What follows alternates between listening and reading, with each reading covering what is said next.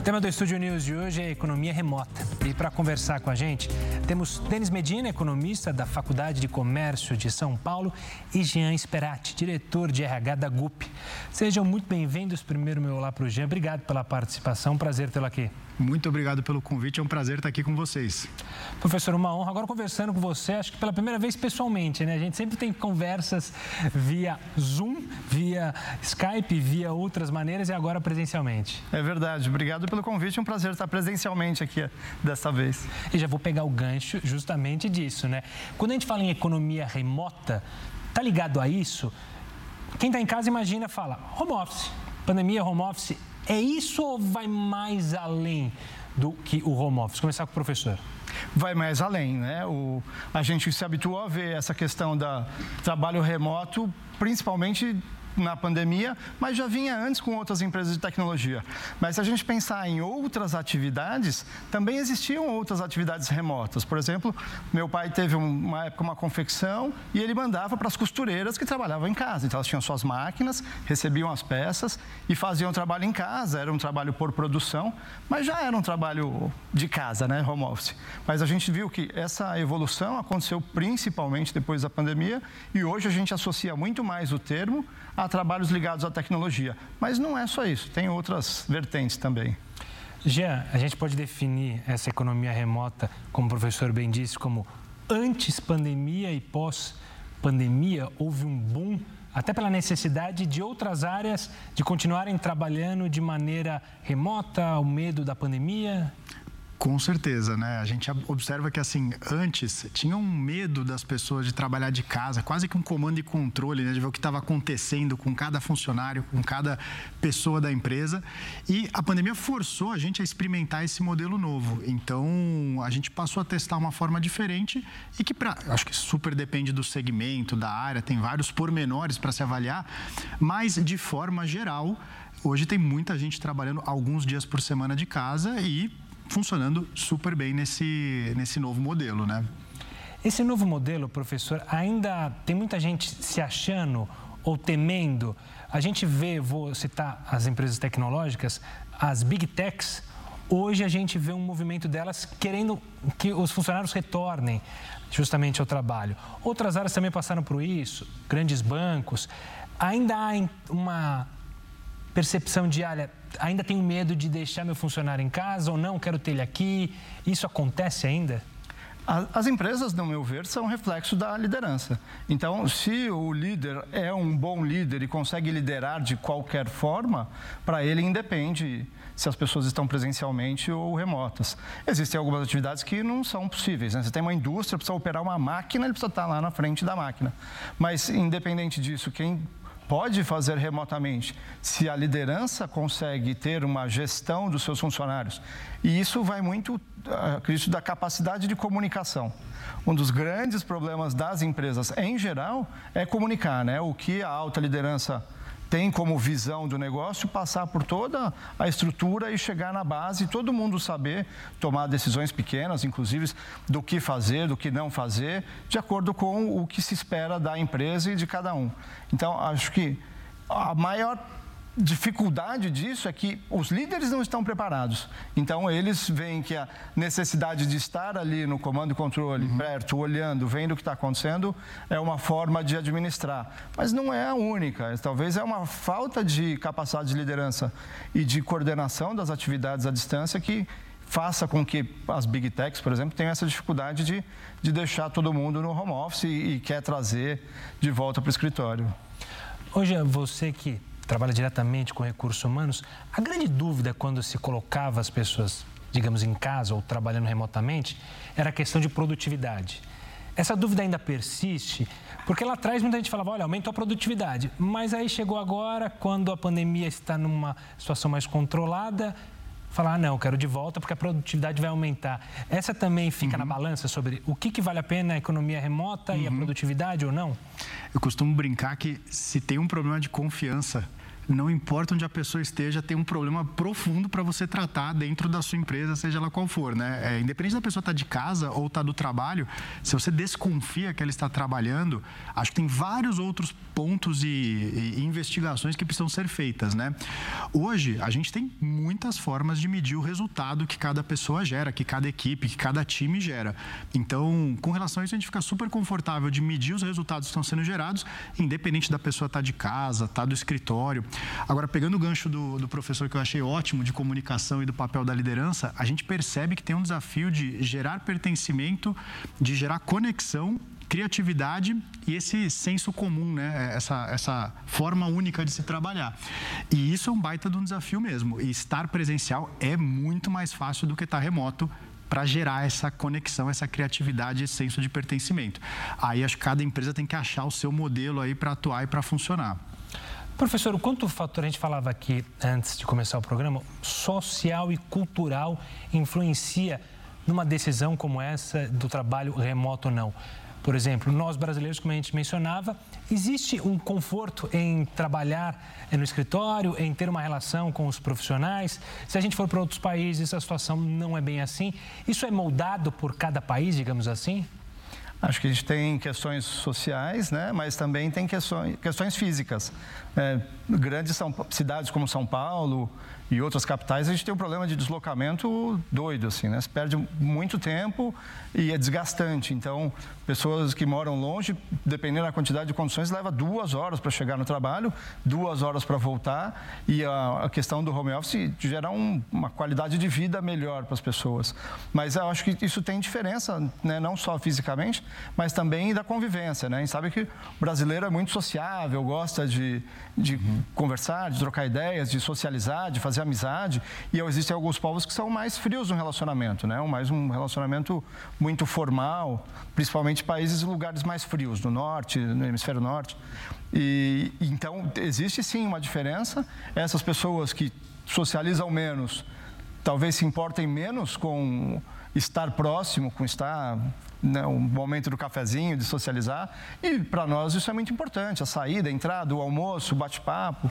Para o brasileiro, para a nossa cultura, isso é fundamental. Então, o home office acaba deixando isso um pouco mais distante, né? As pessoas perdem um pouco esse contato, essa proximidade, mas é, depende da atividade, né? Tem atividades, a gente estava falando no começo, né, de tecnologia, onde a pessoa precisa ficar focada e concentrada numa atividade, né? Eu sempre trabalhei na área financeira, e era visível assim a diferença do, do ruído da sala do financeiro para a sala do comercial.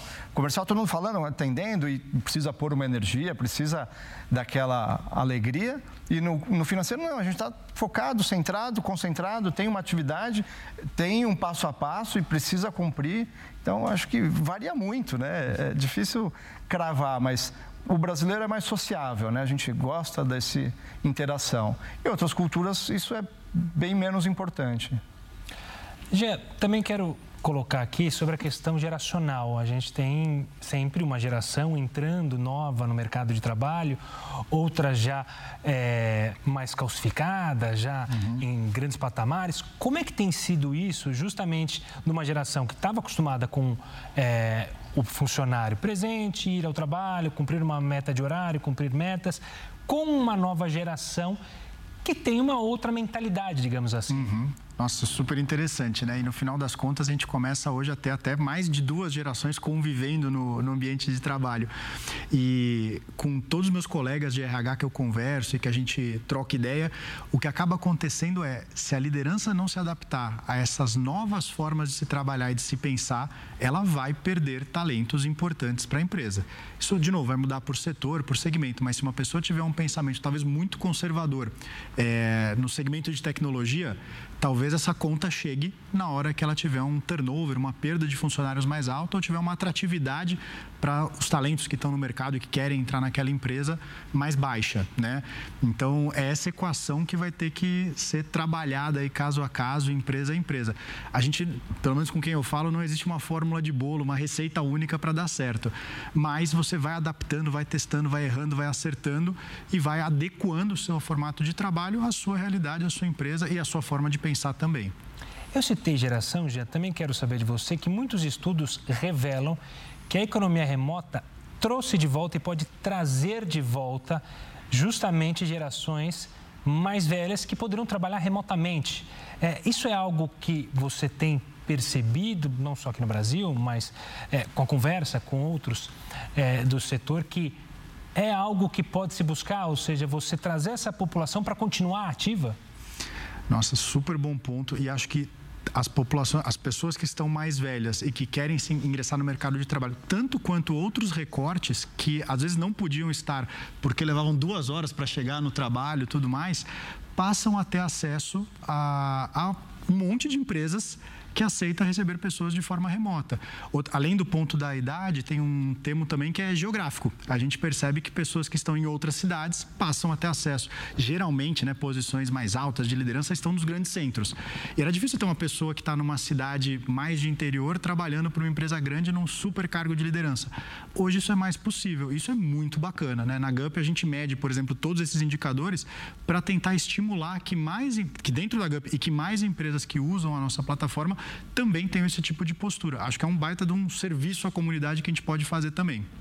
Pegando o gancho, professor, essa economia remota, é, o gancho da questão geográfica, é algo que eu me recordo em muitas vezes em países da Europa, muitos profissionais de telemarketing, na verdade, estavam sediados na Índia, ou seja, faziam o trabalho remoto pela Índia atendendo europeus. Uhum. É uma tendência também recuperar é, pessoas que estão fora do trabalho, seja pela idade, e que poderiam trabalhar remotamente. Isso economicamente é interessante? A gente tem percebido que a população tem envelhecido, né? A gente tem a faixa de idosos vem crescendo no Brasil, especialmente, mas isso é um fenômeno do mundo inteiro.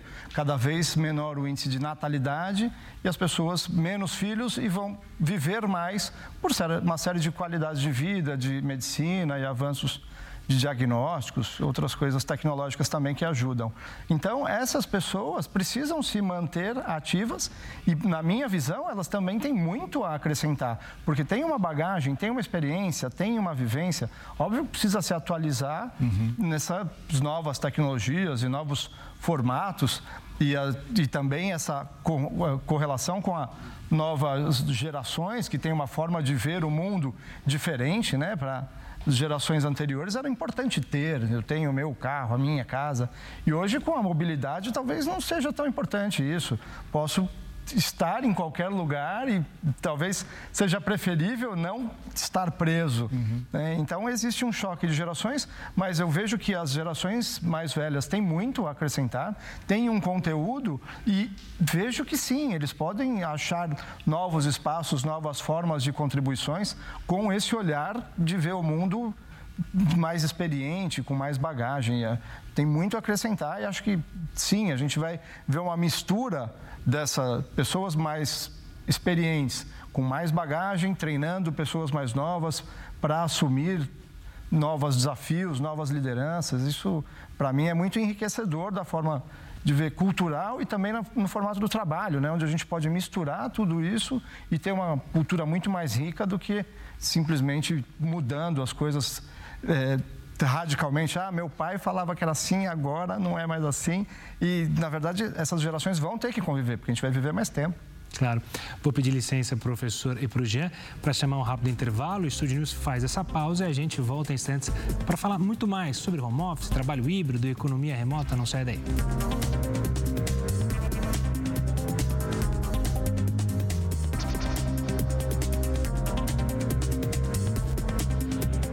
Estúdio News de volta. Eu sigo aqui com Denis Medina, economista da Faculdade de Comércio de São Paulo, e Jean Sperrat, diretor de RH da GUP. Para falar muito mais de economia remota, professor, é, a gente sempre quando tem essas transformações na economia, há justamente aquelas nações que podem sair na frente, por habilidade em ter tecnologia, outras que saem atrás e também setores que ficam presos ao passado, ou seja, querem brigar com o avanço. Esse, é, essa é uma dificuldade em que nações terão que lidar, empresas terão que lidar para não ficarem para trás? Ah, sem dúvida. Ontem, ontem, por coincidência, a gente estava falando disso na sala de aula, que em 98 eu trabalhava num banco e um cliente bateu no monitor, que era já aqueles monitor enorme do computador do caixa, e falou: ah, Esse aqui está tirando emprego das pessoas. E, na verdade, assim, tem toda uma geração de emprego por trás, né? Para fabricar aquilo ali, para dar manutenção, para criar os softwares, os programas, a segurança e tudo mais. Então, as as gerações as pessoas precisam ver que as coisas estão evoluindo, existem novas necessidades, novas competências surgindo e, na verdade, a gente está ficando cada vez mais diverso. Né? Então, se eu tenho uma demanda menor, por exemplo, no campo, porque a gente automatizou através de máquinas, equipamentos, eu gerei uma outra demanda na indústria para fabricar, gerei na manutenção para atualizar, para cuidar daquilo, softwares de gestão e outros de, de rastreamento. Então, tem toda uma economia nova surgindo, onde, sem dúvida, as pessoas e os governos vão precisar entender quais são essas novas demandas, as novas competências que precisam ser desenvolvidas e preparar as pessoas para esses novos desafios. Né? Então, a gente vai ter, talvez, uma economia antes era muito industrial, a indústria é importante para o país. Hoje, acho que tem tantas coisas que são importantes e estar preparado para esses desafios e essas novas competências que a gente precisa gerar é o caminho para a gente continuar gerando prosperidade. Professor, você tocou num ponto que eu queria fazer uma provocação aqui, até por algo que eu vi outro de algum comentário em alguma dessas redes sociais. E tem a ver com a economia remota, justamente do lado do consumidor. O texto brincava que hoje as grandes lojas, varejistas e outras lojas são, na verdade, showrooms, que a gente vai para ver o produto, volta para casa e compra justamente pela internet nos grandes sites. Isso também é economia remota, ou seja, a gente também está vivendo remotamente, comprando e vivendo de maneira remota. É, e falando do comércio, né, que é a faculdade do comércio, a gente está vivendo uma grande mudança que efetivamente as lojas viram um showroom depois o cliente vai pesquisar, às vezes até de dentro da loja, né, com o celular, para ajudar a negociar lá na, na, compra do produto.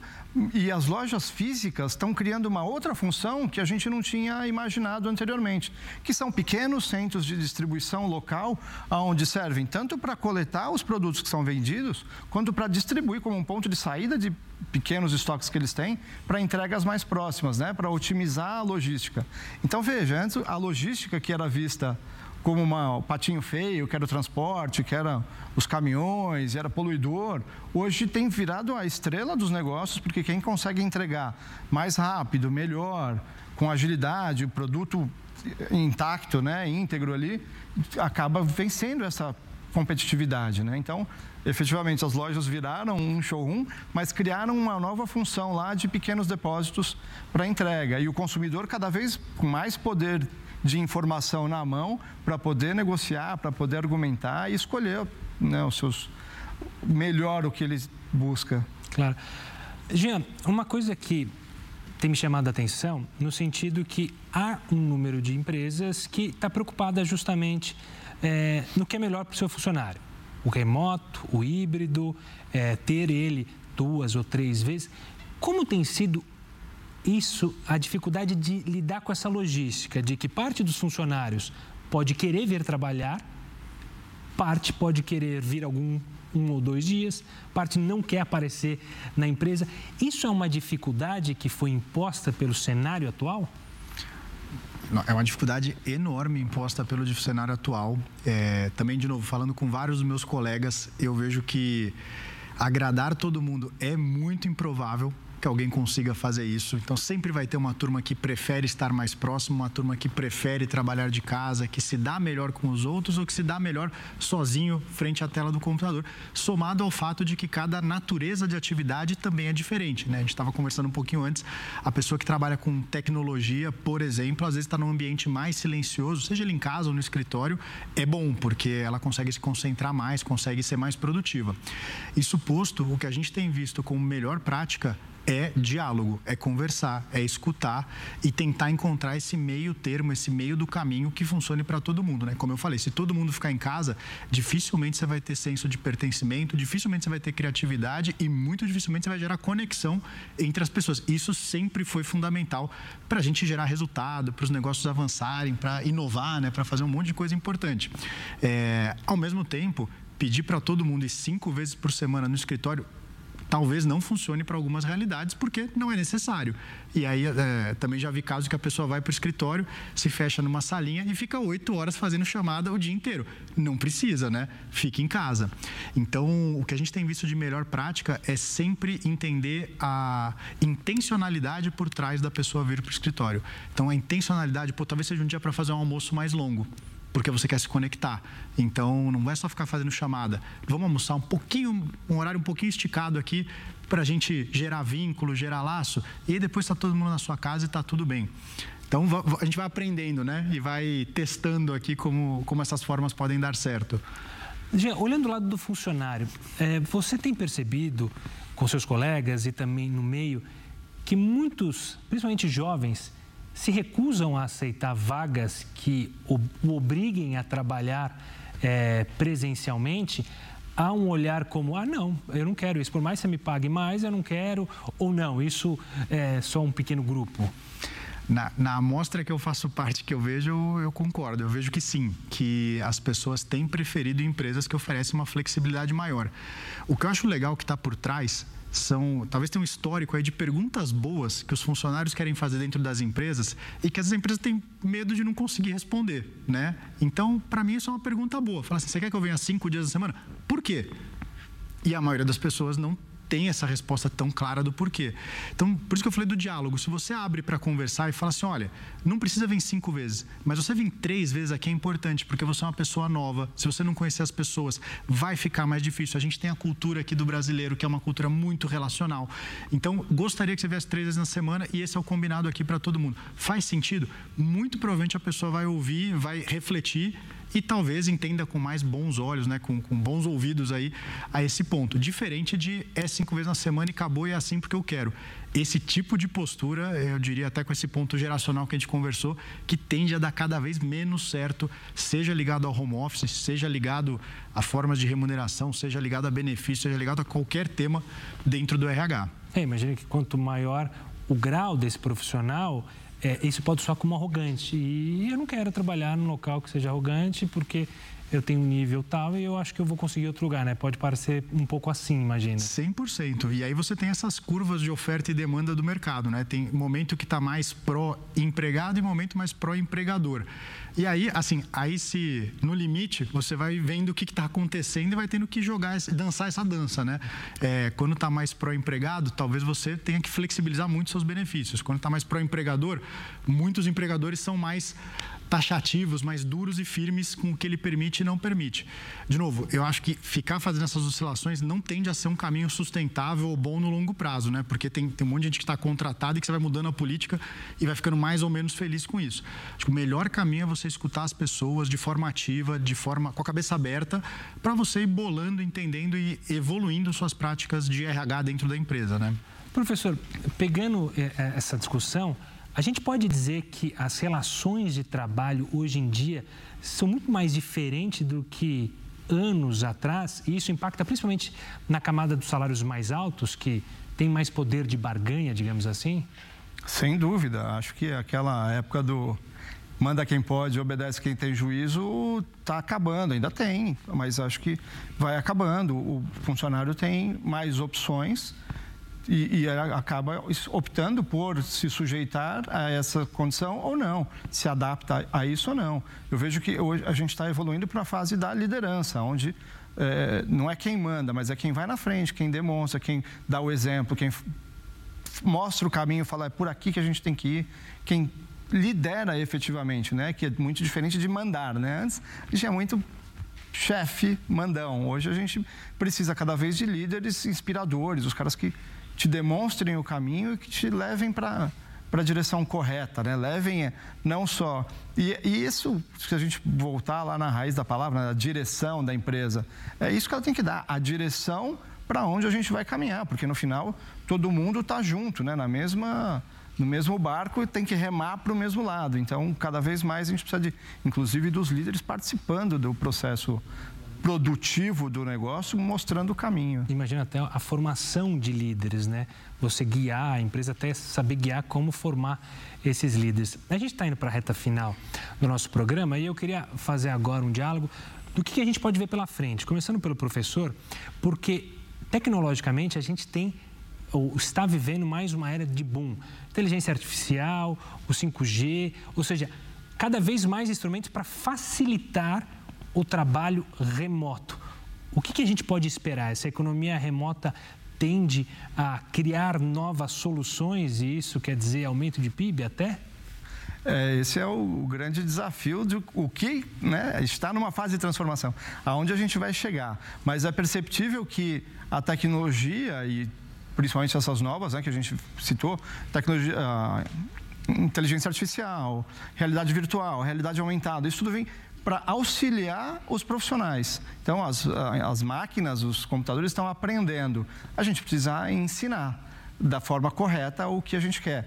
Logo, eles vão ter a capacidade de aprender também por si só e, e criar conhecimento, né?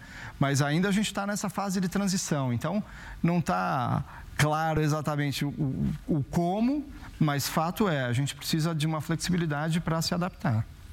E perguntando para o Jean, a gente tem visto experiências em todo mundo, aqui no Brasil, de semana de quatro dias também. É, a, a, gente pode imaginar uma modernização e até com essas novas tecnologias, uma facilitação do trabalho, quem sabe, ou seja, trabalharmos menos, mas a produtividade aumentar por conta dessa tecnologia?